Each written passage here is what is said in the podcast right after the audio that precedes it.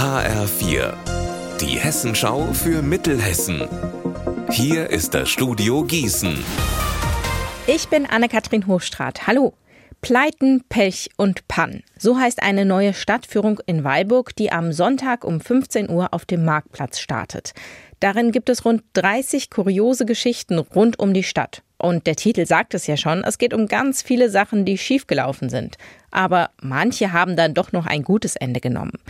Hans-Peter Schick ist der ehemalige Bürgermeister von Weilburg. Er leitet die Führung und hat uns mal eine dieser Pannengeschichten vorab erzählt. Die Müllabfuhr wollte Personal sparen und hat dann Autos angeschafft mit einem Greifarm für die Mülltonnen. Ein Fahrer und Greifarm.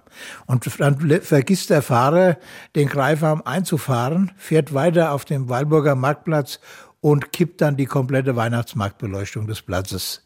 Das führt dazu, dass anschließend natürlich entsetzte Gesichter gab. Es wurden Verhandlungen geführt mit der Müllfirma und wir bekamen die tollste Weihnachtsmarktbeleuchtung weit und breit.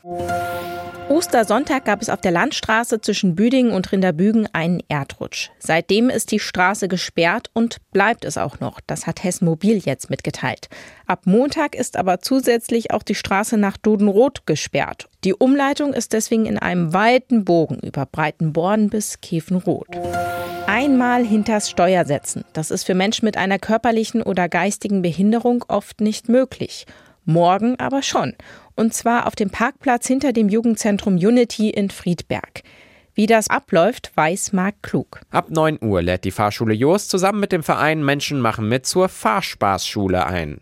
Hier können sich auch Jugendliche ab 14 Jahren am Autofahren versuchen, obwohl sie eigentlich zu jung dafür sind.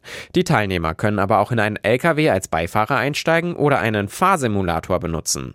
Dazu gibt es Live-Musik, Essen und Getränke bis 19 Uhr. Der Verein rechnet mit etwa 500 Besuchern, also mit mehr als im Vorjahr unter Corona-Bedingungen. Teilnehmen kann man auch kurzfristig noch. Unser Wetter in Mittelhessen. Zum Start ins Wochenende zeigt sich der April nochmal von seiner schönen Seite. Bei blauem Himmel und Sonnenschein ab und an auch mal ein kurzer Regenschauer bei bis zu 14 Grad in Ortenberg und 13 Grad in Gladenbach. Das Wochenende wird allerdings verregnet. Ihr Wetter und alles, was bei Ihnen passiert, zuverlässig in der Hessenschau für Ihre Region und auf hessenschau.de.